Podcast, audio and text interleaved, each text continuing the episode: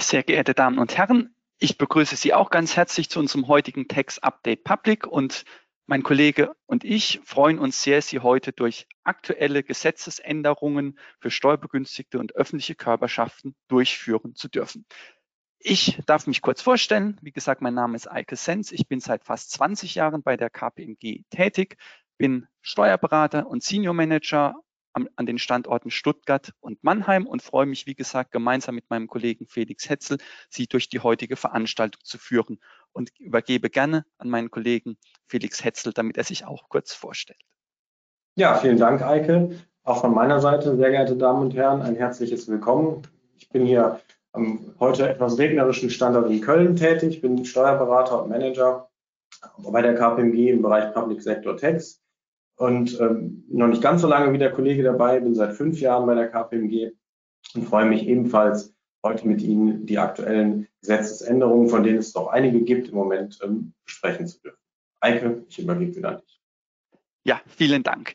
Was haben wir Ihnen mitgebracht? Sie finden hier auf der Folie, die Sie jetzt sehen, eine kleine Agenda. Wir wollen einmal ein Gesetz oder ein paar Aspekte eines Gesetzes vorstellen, das schon letztes Jahr verabschiedet wurde, wo Teile schon wirksam sind oder erst noch wirksam werden.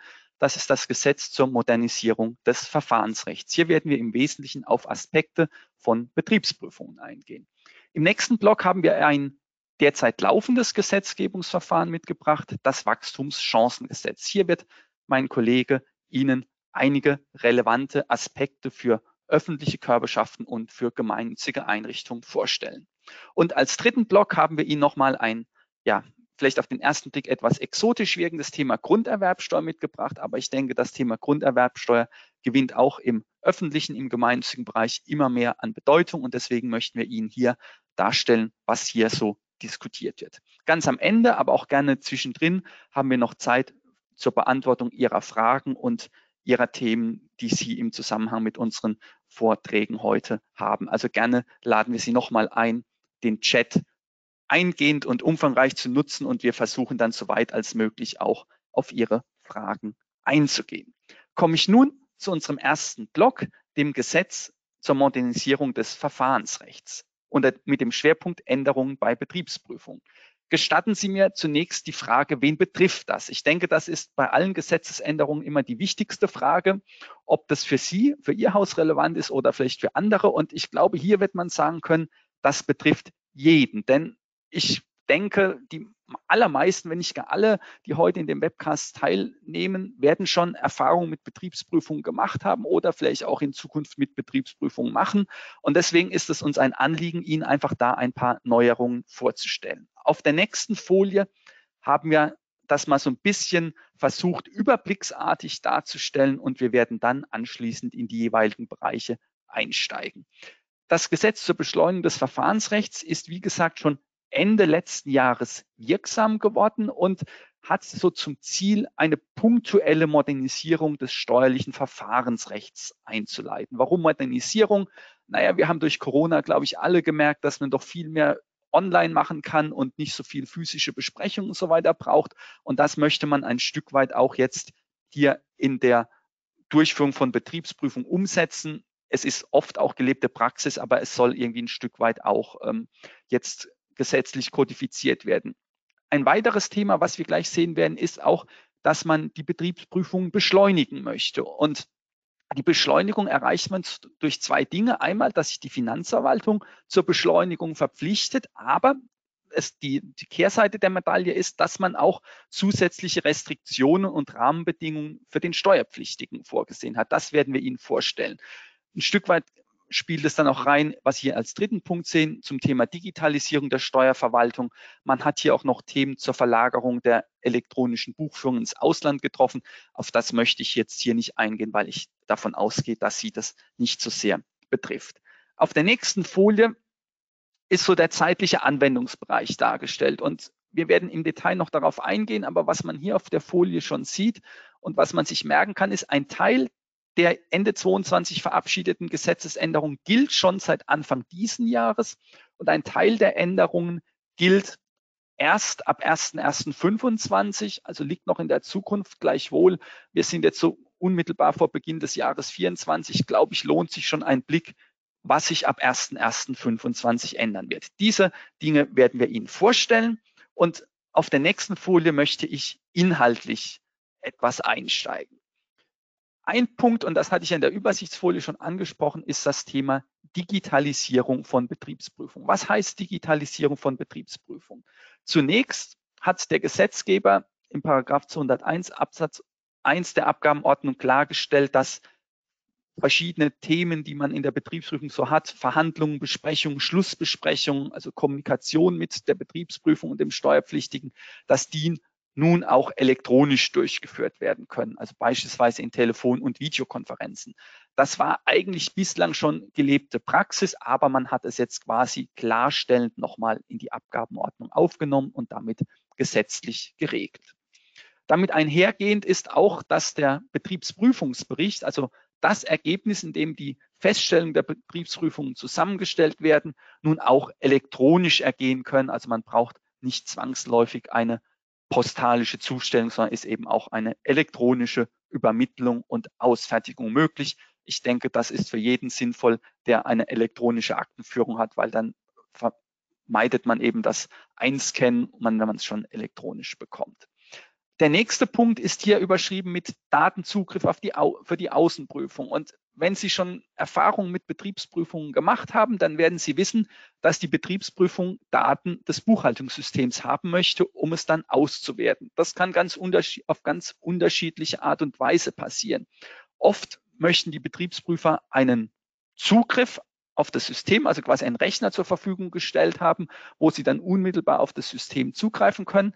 Zum Teil möchten aber die Betriebsprüfer auch die, die Buchung überlassen bekommen auf einem Datenträger. In der Vergangenheit hat man da oft dann eben eine CD oder einen USB-Stick genutzt und jetzt stellt man hier klar, dass diese Überlassung der Buchführung auch ähm, quasi auch auf anderem Wege elektronisch möglich ist, beispielsweise durch über eine Cloud. Eigentlich auch nur eine Klarstellung. Der letzte Punkt auf der Folie, der ist mir ein besonders wichtiger Punkt. Und zwar geht es hier um das Thema Tax Compliance Management System. Wahrscheinlich, vielleicht haben Sie sich schon mit dem Thema Tax Compliance Management Systeme beschäftigt, vielleicht auch nicht. Was sind Tax Compliance Management Systeme? Tax Compliance Management Systeme sind, um es vielleicht in die deutsche Sprache zu überführen, ein steuerliches internes betriebliches Kontrollsystem, das sicherstellt, dass die steuerlichen Pflichten ordnungsgemäß und vollständig erfüllt werden. Erstmalig hatte sich die Finanzverwaltung zu einem solchen Tax Compliance Management System vor einigen Jahren im Anwendungserlass zum Paragraph 153 der Abgabenordnung geäußert. Das ist die Vorschrift, die regelt, dass Steuerpflichtige unverzüglich Steuererklärungen zu ändern haben, wenn sie erkennen, dass abgegebene Erklärungen unzutreffend oder unvollständig sind. Und da hat die Finanzverwaltung in ihrem Anwendungserlass gesagt, wenn man ein solches steuerliches innerbetriebliches Kontrollsystem hat, dann kann das als Indiz wirken, was gegen Vorsatz und gegen Fahrlässigkeit spricht, also dazu dienen, um sich aus steuerstrafrechtlichen Themenstellungen zu verabschieden und in die reine Nacherklärung hineinzukommen. Und quasi als Folgewirkung sieht jetzt ein Paragraph, der Paragraph 38 des Einführungsgesetzes zur Abgabenordnung im Artikel 97 vor, dass die Finanzverwaltung erstens diese Tax Compliance Management Systeme auf ihre Wirksamkeit überprüfen kann.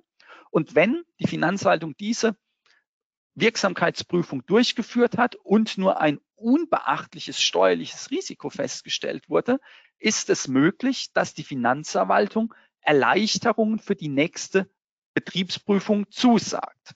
Also Tax Compliance Management System quasi als ein Instrument, um in zukünftigen Betriebsprüfungen Erleichterungen im Prüfungsumfang in Anspruch nehmen zu können. Ganz wichtig ist aber, dass es voraussetzt, dass keine Änderung der Verhältnisse eintreten. Und wenn Veränderungen des Kontrollsystems eintreten, weil vielleicht einfach sich das Umfeld ändert, weil sich der rechtliche Rahmen verändert, weil sich die Organisation ändert, sieht jetzt dieser Paragraph vor, dass man die Finanzverwaltung unverzüglich schriftlich oder elektronisch über diese Änderungen informieren muss. Das Ganze ist als Pilotversuch ausgestaltet. Man will es befristet anwenden bis Ende Dezember 2029 und dann eine Erprobungs- quasi Evaluierung durchführen, um zu schauen, ob sich das bewährt hat. Aber ich glaube, man sieht hier schon daraus, dass das Thema Tax Compliance Management Systeme an Bedeutung gewinnen wird. Ich glaube, Felix,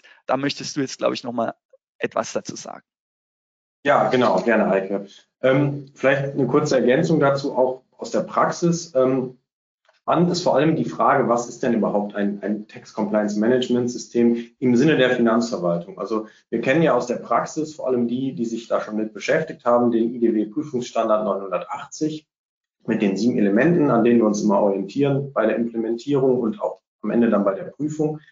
Ähm, auf diesen Prüfungsstandard hat der Gesetzgeber nicht und die Finanzverwaltung auch nicht keinen Bezug genommen. Das heißt, wir können uns nicht ganz sicher sein, dass das ausreichend ist. Wobei man dazu sagen muss, es gibt eigentlich faktisch keine anderen Standards in dem Bereich, sodass, wenn Sie da eine Zertifizierung haben, Sie da schon auf der sicheren Seite sein sollten. Ähm, gleichwohl machen wir auch die Erfahrung in der, in der Praxis, dass gerade für die Betriebsprüfer das Thema ja, neu ist. Das Gesetz ist recht frisch und ähm, viele da sehr interessiert daran sind. Also ähm, auch wenn Sie laufende Projekte haben, kann es interessant sein, da mal einfach mit dem Betriebsprüfer ins Gespräch zu kommen. Das kann, wenn Sie da jemanden haben, der sehr interessiert ist, durchaus dazu führen, dass er etwas äh, Ihnen vielleicht positiver gegenüber gestimmt ist, weil er das spannend findet. Also sollten vielleicht nicht auf die größten Risiken, die Sie da feststellen, stoßen, aber wenn Sie Kommunikationskonzepte etablieren oder sonstige Berichtswege, stellen Sie das vielleicht einfach mal vor in Absprache mit Ihrem Berater und ähm, vielleicht finden Sie da ja entsprechendes Gehör. Und noch ein, ein, ein kleiner Hinweis, wenn Sie diese Anträge stellen sollten, dann läuft das im Hintergrund alles zusammen beim Bundeszentralamt für Steuern. Das wird da zentralisiert gepoolt, um auch diese Evaluierung dann entsprechend vornehmen zu können. Das nur als, als kleine Ergänzung von meiner Seite. Ja, vielen Dank, Felix. Und ich glaube, eins ist wichtig, dass man noch betonen muss. Die Finanzamt möchte hier eine Wirksamkeitsprüfung machen. Das heißt, sie, es reicht nicht aus, irgendwie etwas in der Schublade zu haben, sondern das Text-CMS muss auch gelebt werden. Ich glaube, das ist auch nochmal ein ganz wichtiger Aspekt, den man hier aus diesem, ähm, aus dieser Vorschrift rauslesen kann. Es reicht nicht, etwas vorbereitet zu haben, sondern es muss gelebt werden. Das, was man vorgesehen hat, die Maßnahmen, die müssen umgesetzt werden und auch dokumentiert werden. Ich glaube, das ist auch nochmal ein ganz wichtiger Punkt, den man hier erwähnen sollte.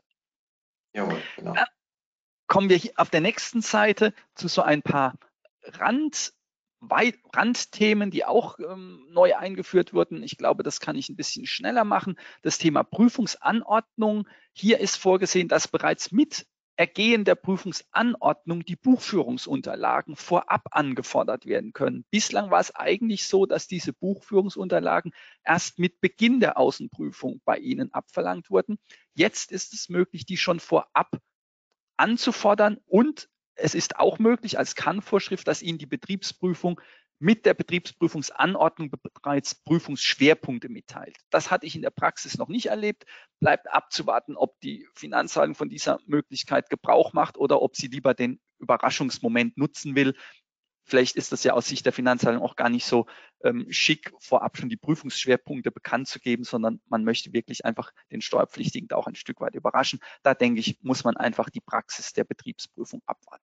Das Thema Verlagerung der Buchführung, wie gesagt, würde ich mal hinten anstellen. Noch so zwei Themen auf der rechten Seite kurz angeführt. Das eine ist Beweiskraft der Buchführung. Grundsätzlich ist die Buchführung des Steuerpflichtigen zu verwenden, es sei denn, die Finanzierung hat Anhaltspunkte, dass diese eben nicht richtig ist.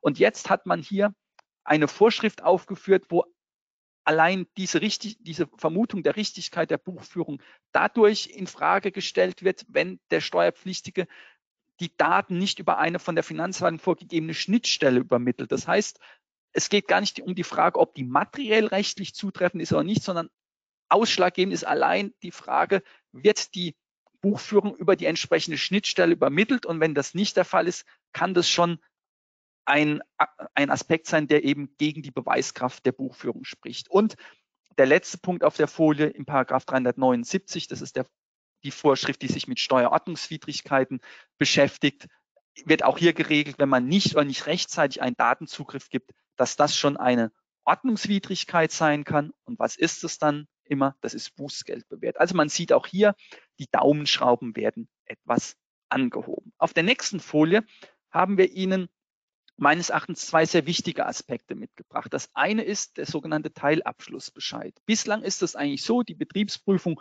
prüft und prüft und gibt Ihnen vielleicht laufend oder ganz zum Schluss irgendwelche Feststellungen an die Hand und dann wird in einer großen Schlussbesprechung über diese Dinge gesprochen und verhandelt. Jetzt ist es möglich, dass die Finanzverwaltung über ab, abgrenzbare Bereiche schon sogenannte Teilabschlussbescheide erlässt. Das heißt, vor Abschluss einer Außenprüfung bestimmte Themengebiete abschließend klärt. Das hat für Sie den Vorteil, dass man für bestimmte Rechtsgebiete Rechtssicherheit bekommt, hat aber auch ein Stück weit vielleicht den Nachteil, dass man diese Dinge dann nicht mehr in einem Gesamtverhandlungspaket lösen kann, sondern dann eben rauslöst. Aber das ist, denke ich, ein wichtiges Instrument. Die Finanzverwaltung hat hier ein Ermessen, dass sie einen solchen Teilabschlussbescheid erlassen kann. Aber der Steuerpflichtige kann auch bei berechtigtem Interesse einen solchen Antrag stellen. Also es ist auch ein Instrument, was Sie aktiv nutzen können und weshalb es wichtig ist, darüber Bescheid zu wissen. Wenn ein solcher Teilabschlussbescheid erlassen wird, kann man auch schon einen Antrag auf verbindliche Zusage für diesen Sachverhalt stellen. Das geht sonst immer nur erst nach Abschluss der Außenprüfung. Auch da kann man durch einen solchen Teilabschlussbescheid vorzeitig Rechtssicherheit bekommen. Der zweite Block, und das ist auch ganz wichtig, die Berichtigung von Erklärungen im Anschluss an Außenprüfung. Man führt einen neuen Paragraph 153 Absatz 4 ein, der regelt, dass nach Abschluss einer Außenprüfung, nämlich wenn Prüfungsfeststellungen unanfechtbar in Bescheide umgesetzt wurden, dass es dann eine aktive Berichtigungspflicht des Steuerpflichtigen gibt, wenn dieser Sachverhalt vielleicht Auswirkungen auf andere Steuerarten oder in andere Jahre hat eigentlich meine ich, haben wir so ein Stück weit das bislang schon, weil wenn eine Betriebsprüfung Feststellung hat, die auch in, wo der Sachverhalt auch in andere Jahre auswirkt, ist man meines Erachtens bislang schon verpflichtet, Steuererklärung zu ändern. Aber das wird jetzt hier eigentlich nochmal wirklich gesetzlich kodifiziert, kodifiziert und ich lese daraus auch so ein bisschen eine aktive Nachforschungspflicht des Steuerpflichtigen. Also nehmen Sie ganz wichtig mit, wenn eine Betriebsprüfung rum ist, schon jetzt, aber umso mehr in Zukunft, prüfen Sie, ob die Sachverhalte, die der Betriebsprüfer aufgegriffen hat, auch in anderen Jahren Auswirkungen haben, auf andere Steuerarten Auswirkungen haben und ändern Sie Steuererklärungen unverzüglich. Und auf der nächsten Folie haben wir Ihnen noch so ein paar Mitwirkungspflichten oder Mitwirkungsthemen dargestellt. Verrechnungspreisdokumentation, auch das möchte ich kurz auslassen. Man sieht nun vor, dass regelmäßig Gespräche zwischen dem Steuerpflichtigen und dem Betriebsprüfer über steuerlich relevante Feststellungen stattfinden sollen. Also man möchte in eine laufende Kommunikation eintreten. Und ganz interessant, man regelt auch jetzt, dass sich Steuerpflichtiger und Betriebsprüfung auf Rahmenbedingungen der Mitwirkung des Steuerpflichtigen einigen können. Und wenn man sich auf solche Rahmenbedingungen einigt, zum Beispiel Fristen, die beachtet werden oder einen Prüfungsplan aufstellt, dann soll es unzulässig sein, ein solch, ein sogenanntes qualifiziertes Mitwirkungsverlangen zu erwirken. Was ist ein qualifiziertes Mitwirkungsverlangen? Das ist ein neu eingeführtes Instrument, wo die Finanzverwaltung den Steuerpflichtigen durch Verwaltungsakt auffordern kann, innerhalb bestimmter Fristen mitzuwirken, Unterlagen zur Verfügung zu stellen. Und wenn diese Fristen nicht eingehalten werden, hat die Finanzverwaltung die Möglichkeit oder muss einmal ein Verzögerungs Geld festsetzen. Das ist jetzt noch recht überschaubar von 75 äh, Euro je Verzögerungstag, aber sie kann auch noch einen Zuschlag zu dem Verzögerungsgeld ähm, festsetzen. Und wenn Sie da in den Paragraphen 200a Abgabenordnung schauen, dann wird das mit 25, bis zu 25.000 Euro je Tag angegeben. Also das kann ganz schnell in doch erhebliche Größenordnungen eingehen. Deswegen ist hier die Empfehlung, jetzt schon, aber in Zukunft umso mehr, erfüllen Sie zeitnah die Mitwirkungspflichten, die Anfragen, die die Betriebsprüfung an Sie stellt. Einmal, um die Atmosphäre mit dem Betriebsprüfer nicht zu gefährden, aber auch in Zukunft, um zu vermeiden, dass solche Verzögerungsgelder festgesetzt werden. Auf der nächsten Folie habe ich ein letztes Thema mitgebracht und das betrifft die Festsetzungsverjährung im Zusammenhang mit Außenprüfung. Bislang ist eine etwas missliche Situation, dass eigentlich eine Betriebsprüfung ja unbegrenzt lange gehen kann. Und solange die Betriebsprüfung prüft und noch nicht ihre Prüfung abgeschlossen hat, sind die Bescheide auch noch nicht bestandskräftig. Das heißt, sie können ganz lange geändert werden. auch wenn einfach die Betriebsprüfung sich so lange hinzieht. Und das hat der, der Gesetzgeber erkannt und möchte diese missliche Situation aufgeben und sieht jetzt vor, dass spätestens fünf Jahre nach Ablauf des Kalenderjahres, in dem die Prüfungsanordnung bekannt gegeben wurde, dass da die Ablaufhemmung eintritt. Das heißt, danach können die Bescheide nicht geändert werden. Ich denke, das ist wirklich im Sinne der Rechtssicherheit ein wichtiger Aspekt, der auf die Beschleunigung der Betriebsprüfung einzahlt. Und ein weiterer Aspekt ist noch, dass geregelt ist, dass die Betriebsprüfungsanordnung ähm, im Folgejahr des Bescheids, für den das Jahr ergangen ist, erlassen werden soll. Also man möchte auch erreichen, dass die Betriebsprüfung Anordnung zeitlich erlassen werden. Auf der nächsten Folie habe ich Ihnen noch ein Zahlenbeispiel mitgegeben. Ich, das würde ich aber gerne dem Selbststudium überlassen. Hier ist mir einfach nur wichtig, nehmen Sie mit, Betriebsprüfungen sollen zeitlich beschleunigt werden und es gilt jetzt dann eine fünfjährige ab Verjährungsfrist ab ähm, Bekanntgabe der Prüfungsanordnung. Und jetzt würde ich für den zweiten Block an meinen Kollegen Felix Hetzel übergeben. Ja, vielen Dank, Eike. Ähm, wir machen gleich weiter mit dem nächsten Gesetz, was noch nicht verabschiedet ist, was sich noch, wie wir auf der nächsten Folie sehen, im Gesetzgebungsverfahren befindet. Das Wachstumschancengesetz ist ja viel diskutiert, auch in der Presse. Ähm, wir sind aktuell noch im Stadium der, der Stellungnahme im Gesetzgebungsverfahren, wobei das jetzt weitestgehend abgeschlossen ist und sollte alles so seinen Gang gehen, wie es geplant ist, müsste es auch noch dieses Jahr über die Bühne gehen, äh, wahrscheinlich in der ersten Dezemberhälfte beschlossen werden und dann um Weihnachten herum verkündet werden, sollte es nicht noch zu Spannungen im Bundesrat und einem etwaigen Vermittlungsausschuss kommen. Kurz etwas zu den übergeordneten Zielen dieses Gesetzes. Ähm, man möchte der doch etwas schwächelnden Wirtschaft auch ähm, aus steuerlicher Sicht Impulse geben, weiter zu investieren, ähm, zu wachsen man möchte die Wettbewerbsfähigkeit des Standorts Deutschland etwas fördern, äh, auch an der einen oder anderen Stelle Steuervereinfachungen einbauen und das Steuersystem etwas modernisieren und fairer ausgestalten. Ähm, kommen wir gleich auf der nächsten Folie zum ersten inhaltlichen Thema. Das ist eine Reform der Zinsschranke, etwas, was vielleicht dem Thema Steuerfairness zuzuordnen ist und was insbesondere ähm, große Kapitalgesellschaften betreffen kann. Ich denke an Verkehrsgesellschaften oder ähm, Gesellschaften, die große Immobilien, Kongresszentren oder ähnliches betreiben und einen hohen Anteil an Fremdkapital ähm, in ihrer Bilanz haben. Die Zinsschranke kurz vorab zum jetzigen Stand, sieht ja aktuell vor, dass Zinsaufwendungen eines Betriebes nur bis zur Höhe von 30 Prozent des berechenbaren EBDA, das heißt in etwa äh, Einkommen vor Steuern, Zinsen und Abschreibungen, abziehbar sind. Übersteigen die Zinsaufwendungen diese 30-Prozent-Schwelle, sind sie vom Grundsatz her erstmal in dem Jahr nicht abziehbar und müssen ins nächste Jahr vorgetragen werden. Wir werden nicht im Steuerrecht, wenn es von diesem Grundsatz nicht eine Vielzahl von Ausnahmen gäbe. Und die erste Ausnahme, an der sich auch was ändert, ist die sogenannte Freigrenze. Die sieht vor, dass ähm, in Fällen, in denen die Nettozinsaufwendung eines Betriebes, sprich Zinsaufwendung abzüglich Zinserträge, äh, drei Millionen Euro nicht übersteigen, die Zinsschranke in dem Jahr keine Anwendung findet. Bisher ist es so, dass diese drei Millionen Freigrenze je Betrieb gewährt wird. Ein Betrieb im Sinne der Zinsschranke ist grob gesprochen jedes Steuersubjekt, sprich jede Personengesellschaft und jede Kapitalgesellschaft, auch jeder BGA oder wirtschaftliche Geschäftsbetrieb für sich genommen. Das hat natürlich die Möglichkeit eröffnet, gewisse Tätigkeiten zu fragmentieren und ähm, in einzelne Steuersubjekte auszulagern, um jeweils diese drei Millionen auf Freigrenze nochmal separat zu bekommen. Wir kennen da eine Zusammenfassung bisher nur im Falle einer ertragssteuerlichen Organschaft. Da gilt die Zinsschranke bzw. diese Freigrenze von drei Millionen nur einmal für den gesamten Organkreis. Zukünftig wird für diese Freigrenze eine sogenannte Antifragmentierungsregelung eingeführt, die vorsieht, dass gleichartige Betriebe, das ist die erste Voraussetzung, die unter beherrschendem Einfluss von derselben Personengruppe oder unter einer einheitlichen Leitung stehen, zusammenzufassen sind. Ähm, gleichartig, da bedient man sich hier einer Vorschrift, die wir aus dem öffentlichen Bereich schon sehr gut kennen, nämlich der Paragraph 4 Absatz 6 des Körperschaftssteuergesetzes zur Zusammenfassung von Betrieben gewerblicher Art. Alle anderen, die sich mit dem Thema noch nicht so auseinandergesetzt haben, müssen jetzt noch lernen, wie das funktioniert.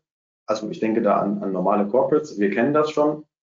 Ähm, und die einheitliche Leitung, das bedeutet im Grunde Personenidentität in der Geschäftsführung beherrschende Einfluss ähm, ist eine klassische Mehrheitsbeteiligung. Das kann für unseren Bereich ähm, interessant sein oder, oder relevant sein für ähm, Projektgesellschaften, insbesondere im Bereich der Energieerzeugung. Da sieht man es ja oft, dass ähm, Windparks, Solarparks errichtet werden und für jedes einzelne Projekt wird eine separate ähm, Personengesellschaft gegründet oder auch eine Kapitalgesellschaft. Hier kann es zukünftig sein, dass man das alles für die Zinsschranke, für diese drei Millionen Euro Freigrenze zusammenzurechnen hat und die Freigrenze dann auf mehrere ähm, ja, Steuersubjekte zu verteilen. Kommen wir auf der nächsten Folie ähm, zu einer weiteren Anpassung oder zu weiteren Anpassungen bei der Zinsschranke. Neben der schon dargestellten Freigrenze gab es noch eine weitere Ausnahme, die sogenannte Standalone-Klausel, die vom Grundsatz her vorsieht, dass Unternehmen die keinem Konzern zugehörig sind und somit in keine Konzernbilanz einbezogen werden, nicht in den Anwendungsbereich der Zinsschranke fallen. Für Körperschaften, körperschaftssteuerpflichtige Subjekte gab es da noch den Zusatz, dass das nur gilt, wenn maximal 10 Prozent der Nettozinsaufwendungen ähm, an Gesellschafter gezahlt werden, die zu mehr als 25 Prozent beteiligt sind. Diese Regelung wird nun dahingehend angepasst, dass es nicht mehr auf Konzernzugehörigkeit ankommt, sondern dass es nur noch darauf ankommt, ob es zu dem Unternehmen eine nahestehende Person gibt. Gibt es eine, greift diese Standalone-Klausel nicht mehr. Gibt es keine, kann sie weiterhin angewendet werden. Kurz was zur nahestehenden Person. Das ist eine Definition, die aus, oder eine Regelung, die aus dem internationalen Steuerrecht kommt, aus dem Außensteuergesetz. Ähm, das sind im Wesentlichen Personen, die zu mindestens 25 Prozent an dem Unternehmen beteiligt sind. Es gibt noch ein paar andere Fälle, aber das ist so der, der wichtige Grundfall, den Sie sich vielleicht merken müssten. Und haben Sie so einen Gesellschafter, dann greift diese Standalone-Klausel zukünftig nicht mehr. Dann gilt es auch dann nicht, wenn Sie eine Betriebsstätte im Ausland haben, wobei das in unserem Bereich wahrscheinlich eher weniger von Relevanz sein sollte.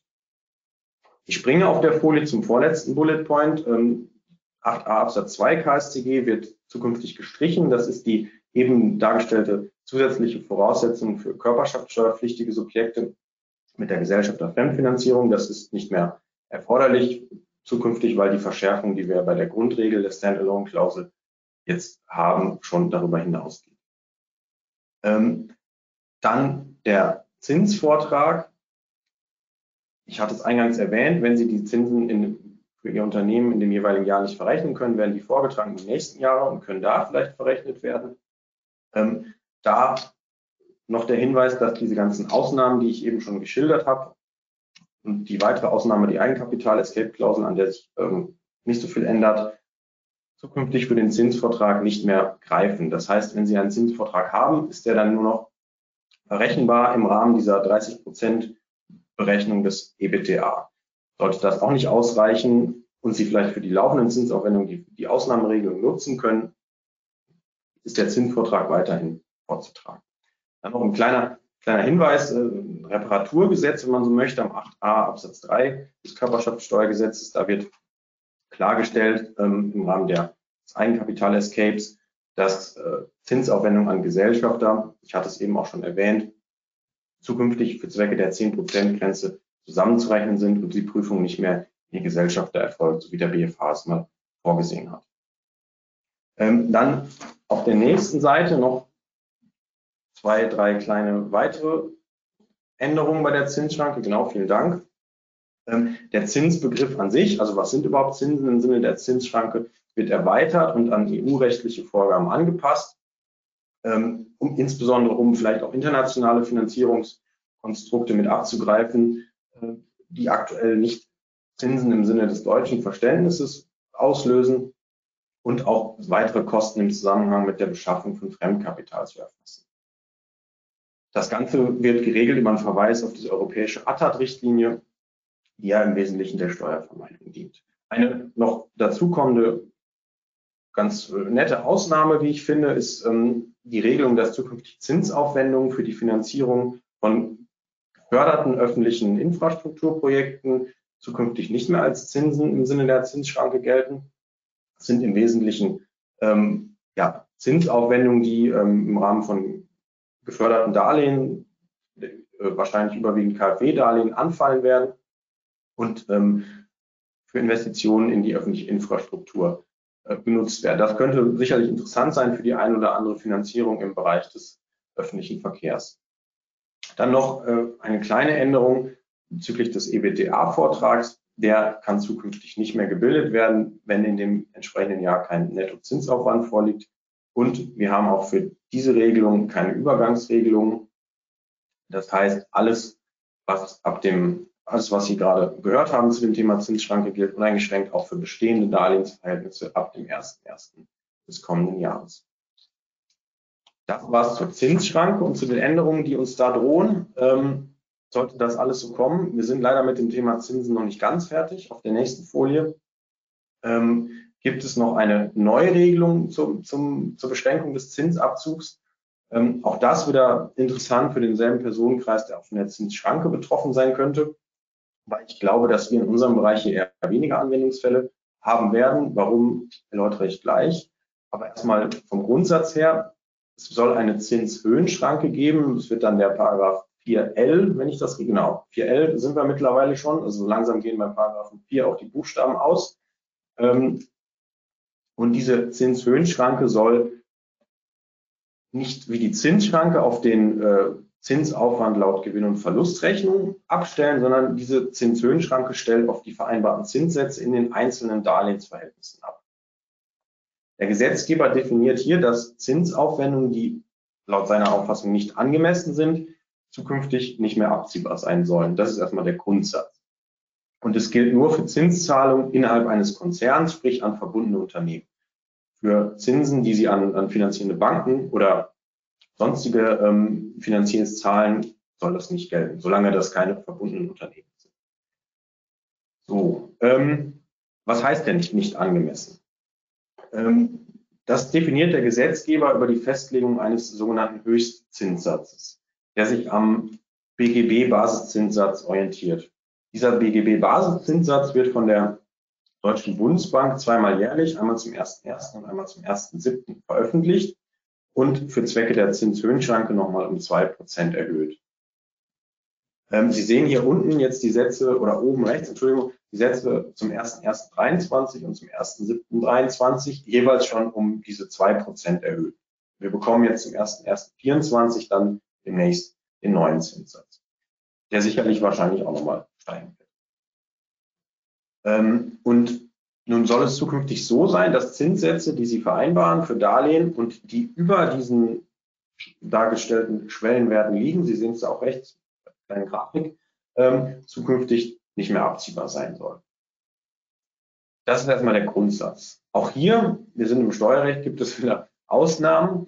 Ähm, und die erste Ausnahme ist die ähm, Führung eines Gegenbeweises in Bezug auf einen niedrigeren Refinanzierungssatz. Also das heißt, wenn der Gläubiger, sprich der Darlehensgeber im Konzern nachweisen kann, dass er den Zinssatz, den er weitergibt, ähm, auch so bei einer Bank bekommen hätte und keinen günstigeren Zinssatz bekommt und dieser Zinssatz über dem Höchstsatz liegt, dann kann auch der zugelassen werden zum Abzug. Ähm, das kann man entweder auf Ebene des Gläubigers prüfen oder auf Ebene der Konzernmutter für den gesamten Konzern. Zweite Ausnahme, und das ist die für uns, denke ich, wesentliche für unseren Bereich, die äh, viele Fälle dann aus dieser Regelung herausnehmen wird, ist die, dass das nicht greifen soll, wenn der Gläubiger eine wesentliche wirtschaftliche Tätigkeit ausübt. Und das ist im Grunde alles, was über Vermögensverwaltung hinausgeht. Jetzt mal etwas grob gesprochen, muss man sicherlich noch im Einzelfall prüfen, aber äh, der Gesetzgeber will hier diese Finanzierungsgesellschaften ähm, ja, erwischen, sage ich mal, die nicht viel mehr machen, außer Finanzierung und vielleicht Beteiligungsverwaltung. Aber sobald Substanz in den Gesellschaften ist, soll das nicht mehr greifen. Ähm, auch hier noch kurz zur Anwendung. Hier wird es auch keine Übergangsregelung geben. Das heißt, schon bestehende Darlehensverhältnisse werden hier drunter fallen. Das könnte durchaus dann problematisch sein, wenn bestehende Darlehensverhältnisse in den Anwendungsbereich dieser Regelung fallen und die Verträge keine Anpassung zulassen. Dann läuft man da rein, ohne dass man sich wehren kann. Für die zukünftig anstehenden Anpassungen des Basiszinssatzes wird es dann immer die Möglichkeit eines einmonatigen Übergangszeitraums geben, in dem man den entsprechenden Zinssatz anpassen kann auch das erfordert entsprechende Mechanismen in den Verträgen um überhaupt die zivilrechtliche Möglichkeit haben, den Zinssatz anzupassen. Ähm, jetzt war es das aber mit Zinsabzug, äh, versprochen. Und wir kommen auf der nächsten Folie zum Thema Verlustnutzung. Auch das ist wieder was, was eine große Anzahl von Steuerpflichtigen betrifft, also sowohl die ähm, steuerbegünstigten Körperschaften mit ihren wirtschaftlichen Geschäftsbetrieben als auch die juristischen Personen des öffentlichen Rechts mit ihren Betrieben gewerblicher Art und natürlich Kapitalgesellschaften und Personengesellschaften. Ähm, der Verlustrücktrag wurde ja im Zuge der Corona-Gesetzgebung schon von einem auf zwei Jahre ausgeweitet und das Ganze wird jetzt auf drei Jahre ausgeweitet. Sprich, Verluste, die ab 2024 anfallen, können ähm, bis in das Jahr 2021 zurückgetragen werden. Das war bei mir gerade der Bildschirm schwarz, aber jetzt sehe ich wieder was. Genau. Ähm, auch das eine Maßnahme, um Unternehmen im Verlustfall schneller wieder zu frischer Liquidität zu verhelfen. Das Ganze wird auf 10 Millionen Euro beschränkt, beziehungsweise die Beschränkung wird auf 10 Millionen Euro erhöht für den Verlustrücktrag und Falle der Zusammenveranlagung, vielleicht für den einen oder anderen privat hier interessant, auf 20 Millionen angehoben. Auch das gilt weiterhin nicht für die Gewerbesteuer. Die Gewerbesteuer kennt nach wie vor keinen Verlustrücktrag. Den lernen Sie jetzt auch nicht kennen im Zuge dieser gesetzlichen ähm, Anpassung. Das bleibt da an der Stelle so, wie, wie es auch schon jetzt ist. Dann noch von der Vergangenheitsbewältigung zur Zukunftsbetrachtung im Hinblick auf Verluste gewechselt. Die Verlustvorträge äh, werden auch geringfügig angepasst oder so geringfügig ist es eigentlich gar nicht zumindest in der wirtschaftlichen Wirkung. Und zwar geht man hier an die Mindestbesteuerung heran. Bisher ist es ja so, Verluste bis zum Betrag von einer Million können uneingeschränkt verrechnet werden. Alles darüber hinaus nur zu 60 Prozent des Gesamtbetrags der Einkünfte in dem entsprechenden Gewinnjahr. Und diese 60 Prozent Grenze wird jetzt auf 80 Prozent angehoben, also um ein Drittel, was doch schon auch zu erheblichen Liquiditätseffekten führen kann in Zahlen auch mal als Beispiel dargestellt auf der rechten Seite. Das Ganze wird zunächst befristet bis zum Jahr 2027 ähm, und auch für die Gewerbesteuer entsprechend umgesetzt. Dann zum nächsten Punkt des Wachstumschancengesetzes auf der nächsten Folie auch eine sehr interessante Neuregelung, die Klimaschutzinvestitionsprämie. Sie kennen es vielleicht noch aus den Koalitionsverhandlungen. Man hat sich damals in den Koalitionsvertrag geschrieben, eine Superabschreibung für Investitionen in den Klimaschutz ähm, zu schaffen. Das, aus der Superabschreibung ist jetzt eine Klimaschutzinvestitionsprämie geworden, ähm, die von allen steuerpflichtigen Unternehmen grundsätzlich erstmal beantragt werden kann, wenn dieses Gesetz so kommt, wie es derzeit vorgesehen ist. Ähm, in der Gesetzesbegründung steht auch explizit, dass steuerpflichtige wirtschaftliche Geschäftsbetriebe und auch Betriebe gewerblicher Art diese Klimaschutzinvestitionsprämie beantragen können. Sprich, diese Regelung ist auch wieder interessant für die Körperschaften, die steuerbegünstigten Körperschaften selber, als auch nachgeordnete Kapital- und Personengesellschaften. Ähm, was ist denn überhaupt begünstigt? Begünstigt sind Anschaffungen von ähm, abnutzbaren beweglichen Wirtschaftsgütern, des Anlagevermögens, die mindestens 10.000 Euro Anschaffungs- und Herstellungskosten auslösen und die ähm, auf die Energieeffizienz des Unternehmens einzahlen. Ähm, und das ist eine wesentliche Krux dieser Norm, dieses Thema der Einzahlung auf die Energieeffizienz. Das können Sie nicht selber belegen oder ermitteln, sondern dafür brauchen Sie ein Einsparkonzept, was von einem externen Energieberater äh, für Ihr Unternehmen oder Ihre Körperschaft erstellt wird. Und Investitionen, die dann im Sinne dieses Einsparkonzeptes erfolgen, können unter diese Klimaschutzinvestitionsprämie fallen.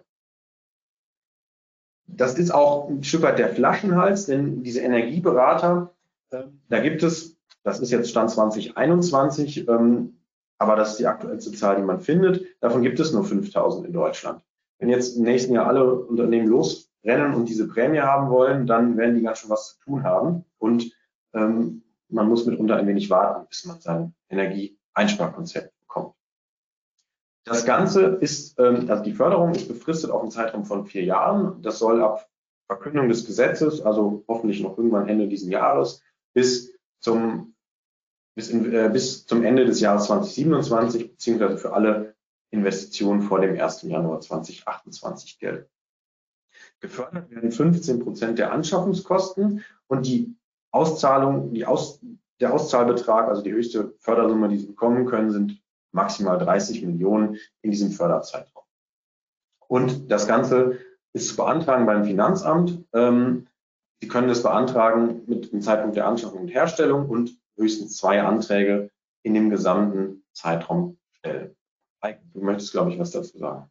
Ja, genau. Ich wollte gerne nochmal die Anspruchsberechtigung unterstreichen, weil das klingt ja erstmal sehr gut, auch Betriebe gewerblicher Art und steuerpflichtige wirtschaftliche Geschäftsbetriebe von gemeinnützigen Einrichtungen sollen davon umfasst werden. Nur, ich glaube, man muss sich fragen, wann sind denn wirklich Wirtschaftsgüter im steuerlichen Sinn wirklich einem steuerpflichtigen wirtschaftlichen Geschäftsbetrieb oder ausschließlich einem Betrieb gewerblicher Art zuzurechnen? Oft ist es ja so, die werden halt im Zweckbetrieb angeschafft und auch im steuerpflichtigen wirtschaftlichen Geschäftsbetrieb genutzt. Ich befürchte, dann ähm, scheiden diese Wirtschaftsgüter schon quasi wieder aus der ähm, Investitionsprämie aus und dann gehen wahrscheinlich gemeinnützige Einrichtungen im Endeffekt doch leer aus. Und ich glaube, der zweite Haken ist, du hast ja vorgetragen, es gilt nur für abnutzbare bewegliche Wirtschaftsgüter. Also damit scheiden alle Gebäude schon mal wieder aus und dann muss es noch ein Wirtschaftsgut mit mehr als 10.000 Euro sein. Ich weiß nicht, was das für Wirtschaftsgüter sind, die beweglich sind und so viel Geld kosten, weil PCs und so weiter scheiden auch aus. Also ich will da nur etwas Wasser in den Wein ähm, äh, schütten als kleiner Einwand. Ja, da hast du natürlich völlig recht. Ein interessanter Anwendungsbereich könnten natürlich Photovoltaikanlagen sein, wenn die in dieses Energiesparkonzept des Energieberaters mit einfließen. Da ist man ja, wenn man einspeist, zumindest wenn man mehr als die Hälfte einspeist, auf jeden Fall im Betriebsvermögen eines Betriebs gewerblicher Art oder eines wirtschaftlichen Geschäftsbetriebs, wenn man die entsprechenden Schwellen überschreitet, dann könnte es spannend sein. Ähm, aber verlassen wir nun den Bereich der äh, Klimaschutz Prämie und ähm, schauen wir auf der nächsten Folie noch eine kleine Anpassung, da auch nur ganz kurz, der Forschungszulage. Ähm, die Forschungszulage gibt es ja schon etwas länger. Es ist nicht ganz angekommen in der Praxis, weil es sehr bürokratisch ist. Man möchte jetzt mit kleinen Anpassungen nochmal versuchen, das mehr in die Praxis oder in die, ja, in die, in die tatsächliche Anwendung zu heben, ähm, indem man den Anteil von, von Abschreibungen, der einberechnet werden kann, in die Bemessungsgrundlage etwas erhöht, indem man den Förderbetrag oder die Förderquote von, für, zumindest für kleine Unternehmen auf 35 Prozent erhöht und auch die Bemessungsgrundlage deutlich von 4 auf 12 Millionen Euro erhöht. Das nur als, Invest als, als ähm, Information, falls Sie das schon betroffen hat in der Vergangenheit. Ähm, auf der nächsten Folie, das ist wieder was, was eigentlich alle ähm, betreffen kann. Sei es jetzt die steuerbegünstigten Körperschaften selber oder auch die Kapital- und Personengesellschaften, die dem folgen, äh, nämlich Anpassung bei der Abschreibung. Die degressive Abschreibung, Sie sehen es oben links, kommt zurück. Ähm, wir hatten sie am Zuge der Corona-Pandemie schon mal, jetzt sie wieder reaktiviert für Anschaffungen nach dem 30.09. und vor dem 1.2025. Ähm, ähm, der Blick auf den Kalender verrät recht schnell, dass der 30.09. schon verstrichen ist und die Wirtschaftsgüter schon angeschafft sind und aktiviert sind. Also sollte das so kommen, wie hier vorgesehen, müssen Sie, falls Sie an dieses Wahlrecht äh, heran möchten, nochmal ähm, in die Anlagenbuchhaltung rein. Dann noch ein, ein weiterer kleiner äh, Punkt, die Sofortabschreibung für geringwertige Wirtschaftsgüter. Die Schwelle wird von 800 auf 1000 angehoben. Der Sammelposten, bisher eher eine Regelung mit, mit Schattendasein, wenn man so möchte, wird auch deutlich attraktiver. Zukünftig können Wirtschaftsgüter mit Anschaffungs- und Herstellungskosten von bis zu 5000 Euro eingestellt werden und die ähm, Auflösung erhöht sich, äh, verringert sich von fünf auf drei Jahre. Das Ganze gilt auch ab dem nächsten Jahr. Dann noch eine kleine Anpassung bei der Sonderabschreibung äh, nach 7G. Das überspringe ich jetzt mal, weil ich denke nicht, dass das viele betreffen wird. Ähm, auf der nächsten Folie noch eine doch recht interessante und erfreuliche Neuregelung. Die Schwellenwerte für die Buchführungspflicht werden angehoben, die Umsatzschwelle von 600 auf 800.000 und die Gewinnschwelle von 60 auf 80.000. Doch recht deutlich. Das wird den einen oder anderen Betrieb gewerblicher Art oder vielleicht auch wirtschaftlichen Geschäftsbetrieb vor der Bilanzierungspflicht retten.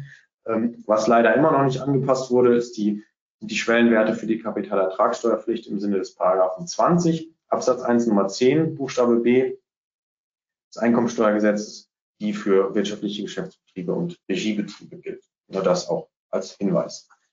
Auf der nächsten Folie verlassen wir jetzt den Bereich der ja, Ertragssteuern und, und Verfahrensrecht, wenn man so möchte, und ähm, schauen nochmal Richtung Umsatzsteuer. Hier insbesondere für gemeinnützige Körperschaften mit Zweckbetrieben von Relevanz oder eigentlich ausschließlich für diese Körperschaften. Der ermäßigte Steuersatz. Ähm, diese Regelung ist ein Stück weit ein Reparaturgesetz, wenn man so möchte, denn der BFH hat äh, entschieden in, in einem Urteil, dass Zweckbetriebe im Sinne des 65 AO, für die ja schon gemeinnützigkeitsrechtlich eine Wettbewerbsprüfung vorzunehmen ist, nur dann in den Genuss des ermäßigten Steuersatzes kommen, wenn auch umsatzsteuerlich ähm, nach den umsatzsteuerlichen Regelungen keine Wettbewerbsverzerrung vorliegt. Das hat die Finanzverwaltung anders gesehen und jetzt den Gesetzgeber davon überzeugt, ihre Auffassung ins Gesetz zu schreiben, indem man regelt, dass, ähm, dass die Wettbewerbsprüfung in diesen Fällen nicht mehr vorzunehmen ist. Auch noch eine weitere Klarstellung, zweite Bullet Point, dass ähm, bei der Leistungserbringung oder beziehungsweise bei den Zweckbetrieben nicht nur auf die Leistungsempfänger zu schauen ist, sondern auch auf die bei der Leistungserbringung eingebundenen Personen, um diese Anwendung in Anspruch nehmen zu können. Dann zum äh, nächsten Punkt, auf der nächsten Folie E-Invoicing. Ähm, vielleicht das in aller Kürze, dass Sie es mal gehört haben. Das ist eine Regelung, die auch viele betreffen wird. Ähm, die Rechnungen, die ja bisher in Papier oder als PDF-Dokument von Ihnen erstellt und versendet oder auch empfangen werden, sollen zukünftig zunächst im unternehmerischen Bereich ausschließlich elektronisch ausgetauscht werden. Sprich, die Rechnung ist kein PDF-Dokument mehr oder kein kein Papierstück mehr, sondern ein Datensatz, eine Codezeile, wenn man so möchte. Das kann der Empfänger dann bei sich einspielen und entsprechend ähm, verbuchen. Das Ganze soll ab 2025 gelten, zunächst für, unter, für Rechnungen, die zwischen Unternehmen ausgetauscht werden. Es gibt noch für kleinere Unternehmen eine Übergangsfrist, die ein Jahr ähm, länger ist beziehungsweise bis Ende 26 und das gilt für Unternehmen mit einem Umsatz von unter 800.000 Euro. Die können noch weiterhin Papierrechnungen bis Ende 26 ausstellen, müssen dann aber auch umstellen. Und ähm, als Verfahren sind weiterhin, zumindest bis Ende 27, auch die bisher bekannten zulässig. Ab 2028 ist dann auf den europäischen Standard umzustellen. Eike, bitte. Ja, genau. Ich möchte es einfach nochmal unterstreichen, was du, glaube ich, sehr deutlich gesagt hast. Also Bislang denkt man ja oft, ne, eine Rechnung, die per PDF und Mail verschickt wird, sei eine elektronische Rechnung. Das ist keine elektronische Rechnung im Sinne dieser Gesetzesänderung, sondern wie du gesagt hast, ist ein Datensatz, den wir mit bloßem Auge im Zweifel gar nicht lesen können. Ähm, und ich glaube, was auch noch wichtig ist, ähm, Du hast ja vorgetragen, die Übergangsfristen für den, wenn ich leistender Unternehmer bin, aber unsere Gemeinden, unsere juristischen Personen des öffentlichen Rechts oder die Stadtwerke, wie auch immer, sind ja oft, oft auch Leistungsempfänger und da soll es, glaube ich, keine Übergangsregelung geben, wenn, wenn ich da so ein Schreiben des BMF-Mann irgendwelche IT-Verbände richtig verstehe. Das heißt, man muss dann wohl als Unternehmer, auch wenn es einem für die Ausgangsseite vielleicht gar nicht betrifft oder man da irgendeine Übergangsregelung in Anspruch nehmen kann, gegebenenfalls für die Eingangsseite schon ab 1.1.25 empfangsbereit sein. Man wird abwarten müssen, ob das wirklich so kommt. Ich glaube, der Bundesrat wollte das ja auch ein bisschen noch ähm, rausschieben, aber ich glaube, da muss man wachsam sein, auch die Eingangsseite zu betrachten, nicht, dass dann auf einmal Rechnungen von Unternehmen elektronisch kommen, man kann die gar nicht verarbeiten. Genau, das ist ein ganz wichtiger Punkt, um da auch weiter handlungsfähig zu bleiben. Dann noch eine weitere Folie, Folie zum Wachstumschancengesetz. Die letzten drei kleinen Punkte. Ganz kurz, bei der Dienstwagenbesteuerung wird die Schwelle für Elektrofahrzeuge von 60 auf 80.000 Euro angehoben, um diese 0,25 Prozent nutzen zu können. Dann noch in der Mitte die Betriebsveranstaltung. Der Freibetrag wird von 110 auf 150 Euro angehoben. Also die Feiern können demnächst etwas üppiger ausgestaltet werden. Und die Fünftelregelung ähm, ist zukünftig nicht mehr Lohnsteuerverfahren anzuwenden. Das ist etwas, was insbesondere bei Abfindungen Thema sein könnte. Aber mit den Details dazu möchte ich Sie jetzt nicht weiter behelligen. Ähm, dann war es das im Schweinsgalopp zum Wachstumschancengesetz und wir kommen auf der nächsten Folie äh, wieder zu einem anderen Thema. Eike, ich übergebe an dich. Ja, vielen Dank. Kurz Zwischenstand, wir werden gleich auch noch Ihre Rückfragen beantworten. Wir haben ein paar Fragen im Chat. Ähm, ich werde mich deswegen auch bezüglich des Grunderwerbsteuerthemas ähm, bewusst kurz halten. Worum geht es? Sie sehen es auf der nächsten Folie. Ähm, eins muss ich vorweg schicken, das ist immer noch ein unveröffentlichter Diskussionsentwurf. Eigentlich sind sich aber alle Beteiligten einig, auch die Finanzämter, glaube ich, eigentlich auch der Gesetzgeber, wir auch als Berater. Es ist Handlungsbedarf da, aber ähm, es ist, noch, wie gesagt, nur ein Diskussionsentwurf und ich glaube nicht, dass das dieses Jahr noch wirklich ähm, abschließend ähm, beraten und beschlossen wird. Also hier ist einfach, glaube ich, nur wichtig, wir wollen Ihnen so ein bisschen äh, mit Ihnen den Blick in die Zukunft lenken. Warum besteht Handlungsbedarf? Es besteht einmal Handlungsbedarf im Hinsicht, hinsichtlich Personengesellschaften. Personengesellschaften werden bislang so als Gesamthands ähm, ja, ähm, Organisation angeschaut und das fällt aufgrund eines außerstorchen Gesetzes, dem sogenannten MOPEC, weg und Daraus leitet man ab, dass die ganzen steuerlichen Begünstigungen, die wir bislang bei Grundstückstransaktionen mit Personengesellschaften haben, dass die ab nächstes Jahr ins Leere laufen, wenn man nicht tätig wird. Und deswegen wollte man das ähm, Grunderwerbsteuergesetz umfassend reformieren. Und das Zweite ist, man sieht immer noch Gestaltungsmissbrauchsmöglichkeiten bei Verkauf von Anteilen an Gesellschaften, die viel Grundbesitz halten. Ähm, das ist ja immer wieder in der Presse gewesen und man möchte diese Gestaltungsspielräume abschaffen und quasi äh, Steuerschlupflöcher schließen. Wie soll das passieren? Das haben wir Ihnen auf der nächsten Folie dargestellt. Man beabsichtigt es einheitlich und rechtsneu, rechtsformneutral die ähm, Grunderwerbsteuer auszugestalten. Das betrifft also die Fälle, wo Anteile an grundbesitzhaltenden Gesellschaften übertragen werden. Bislang haben wir dafür Personengesellschaften, für Kapitalgesellschaften unterschiedliche, sehr komplexe Regelungen. Wir haben da auch 90 Prozent Grenzen. Also wenn mindestens 90 Prozent übertragen werden, kann das dann schon zu einer Grunderwerbsteuer führen. Jetzt möchte man nur hundertprozentige Anteilsvereinigung, also wenn 100 Prozent der Anteile bei einem neuen Gesellschafter vereinigt werden, der Grunderwerbsteuer unterliegen. Aber man möchte da noch zwei Dinge, ja, zwei, zwei ähm, Missbrauchsvermeidungsaspekte ähm, einführen. Man sagt, wenn jetzt die Anteile nicht an einen Erwerber veräußert werden, sondern an verschiedene, die aber als Erwerbergruppe anzusehen sind, weil sie den Erwerb abgestimmt haben, dann will man die betrachten, als ob es einer erworben hätte, also dann auch der Grunderwerbsteuer unterlegen. Und man möchte den Fall vermeiden, dass vielleicht ein bisheriger Gesellschafter nicht 100 Prozent der Anteile an einen Investor verkauft, sondern nur 90 und irgendwie wie auch immer Dinge zurückbehält. Dann soll auch dieses Zurückbehalten schädlich sein, wenn der Veräußerer die Anteile im dienenden Interesse des Erwerbers hält. Das sind meines Erachtens alles unbestimmte Rechtsbegriffe und die Vorschrift, wenn Sie sich anschauen, seitenlang, also ob das einfacher ist und äh, missbrauchsunanfälliger, wage ich zu bezweifeln, aber das ist so die Intention. Und der zweite wichtige Punkt, den sind Sie hier in der zweiten äh, Spalte dargestellt, ähm, man möchte die Steuervergünstigung bei Umstrukturierung und in Konzernfällen vereinheitlichen. Wir haben bislang für Personengesellschaften Regelungen in Paragraph 5 und 6 und für konzerninterne Umstrukturierung in Paragraph 6a ähm, Grunderwerbsteuergesetz, das soll alles zusammengefasst werden. Man sieht einerseits Verschärfungen vor. Konzernfälle sollen immer nur dann vorliegen, wenn man hundertprozentige Beteiligung hat. Bislang reichen 95-prozentige Beteiligung. Aber man möchte sämtliche Grundstückstransaktionen im Konzern ähm, begünstigen. Bislang sind es immer nur Grundstückstransaktionen im Zusammenhang mit Umwandlung nach Umwandlungsgesetz oder gesellschaftsrechtlich veranlasste Dinge, aber keine reinen Verkäufe. Hier möchte man jetzt auch beispielsweise reine konzerninterne Verkäufe innerhalb des Konzerns grunderwerbsteuerfrei ausgestalten. Wie gesagt, das ist nur ein Diskussionsentwurf. Es ist völlig offen, wann das kommt und ob es wirklich so kommt.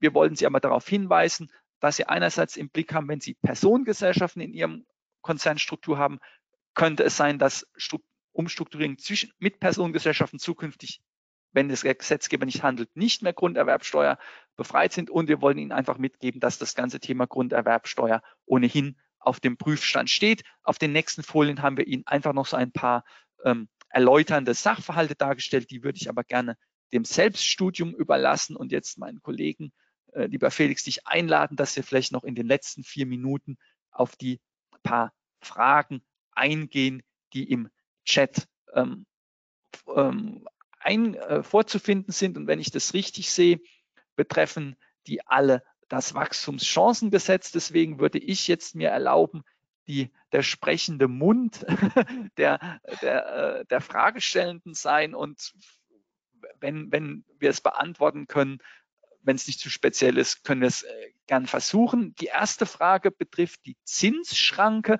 und da geht es, glaube ich, um die Escape äh, Clause, wenn ich das richtig verstehe, und die Frage, was heißt Mehrheitsbeteiligung? Ist Mehrheitsbeteiligung beispielsweise auch, wenn eine Kommune mehrheitlich an einem Energieversorger dann wohl in der Rechtsform einer GmbH beteiligt ist? Ja, also das kann man ganz kurz beantworten. Das ist so. Eine Kommune kann auch natürlich eine Mehrheitsbeteiligung innehaben oder auch als nahestehende Person gelten. Also das kann man mit Ja beantworten. Fein, sehr gut. Ist ja immer schön, wenn eine Frage zum Steuerrecht einfach mit Ja und Nein beantwortet werden kann und nicht immer, es kommt darauf an. Die zweite Frage bezieht sich, glaube ich, zur Klimaschutzinvestitionsprämie und die Frage, wie ist das mit anderen Förderprogrammen ähm, kombinierbar? Also hier geht es, glaube ich, darum, dass ein Steuerpflichtiger wohl eine, ein Förderdarlehen beantragt hat und jetzt die Frage, kann parallel auch dann noch diese Klimaschutzinvestitionsprämie beantragt werden? Also nach meinem Verständnis, so wie es im Moment vorgesehen ist, schließen, schließt die Klimaschutzinvestitionsprämie nicht per se andere Förderungen aus. Das heißt, es ist durchaus kombinierbar. Sie müssen nur darauf achten, ähm, wenn Sie diese Förderung in Anspruch nehmen, da gibt es ja oft zahlreiche Nebenbedingungen und Nebenbestimmungen, ähm, die durchaus vorsehen können, dass andere Förderungen, wie jetzt zum Beispiel die Klimaschutzinvestitionsprämie, auf das Fördervolumen angerechnet werden. Ähm, das ist sicherlich eine Frage des Einzelfalls, wo man sich nochmal beide Förder, ähm, Förderprogramme anschauen muss, um, um zu gucken, ob da vielleicht sich bestimmte Punkte gegenseitig ausschließen. Genau, vielen Dank. Und dann die letzte Frage, das ist jetzt, glaube ich, eine ganz spannende. Die geht jetzt nochmal zur Neufassung des ermäßigten Steuersatzes für Gemeinnützige und die Frage, ob durch die Neuregelung Personalgestellungen außerhalb der Wohlfahrtspflege mit sieben Prozent Umsatzsteuer abgerechnet werden können. Da würde ich vielleicht gleich mal äh, kurz antworten. Das da müsste man sich erstmal anschauen, wie ist denn die Personalgestellung überhaupt gemeinnützigkeitsrechtlich einzuordnen. Und meines Erachtens sind die typischen Personalgestellungen auch zwischen Gemeinnützigen eher mal einem steuerpflichtigen wirtschaftlichen Geschäftsbetrieb einzusortieren, weil sie quasi nicht Ausfluss der gemeinnützigen Tätigkeit sind. Das könnte nur dann etwas anderes gelten, wenn man vielleicht diese die, die Gemeinsamkeit auch noch auf diese Servicegesellschaft nach 57 Absatz 3 der Abgabenordnung ausgeweitet hat und quasi dadurch die Personalgestellung auch gemeinsamkeitsrechtlich im Zweckbetrieb hat. Nur dann müsste man sich erstmal anschauen, ist es wirklich ein Zweckbetrieb nach 65 der Abgabenordnung oder ist es nicht ein Zweckbetrieb nach 66 bis 68 der Abgabenordnung? Also hier würde ich, Felix, korrigiere mich, sagen, es kommt darauf an, man muss es, glaube ich, ganz genau anschauen, weil Voraussetzung wäre, dass man die 7% ohne neue Wettbewerbsprüfung beim 12 Absatz 2 Nummer 8 in Anspruch nehmen kann, meines Erachtens, dass wirklich das ein Zweckbetrieb nach 65 der Abgabenordnung wäre. Genau, das sehe ich auch so. Vielen Dank. Dann sind wir mit den Fragen durch und unsere eine Stunde Zeit, die wir uns vorgenommen haben, ist auch abgeschlossen. Deswegen bleiben uns nur zwei Dinge. Einmal einen Ausblick zu wagen in den Monat Dezember. Wir laden Sie ganz herzlich zu unserer nächsten Veranstaltung ein am 14. Dezember zur gleichen Uhrzeit, 9 Uhr. Und da beschäftigen wir uns mit dem Thema gemeinnützige Aktivitäten im Ausland. Für heute bleibt uns nur ein herzliches Dankeschön zu sagen, dass Sie sich für unsere Veranstaltung interessiert haben, dass Sie mitgemacht haben, dass Sie uns zugehört haben. Wir hoffen, dass es Ihnen ein paar Impulse für Ihre tägliche Praxis gegeben hat und es bleibt uns nur noch einen schönen Tag zu wünschen und alles Gute. Vielen Dank. Auf Wiedersehen. Vielen Dank.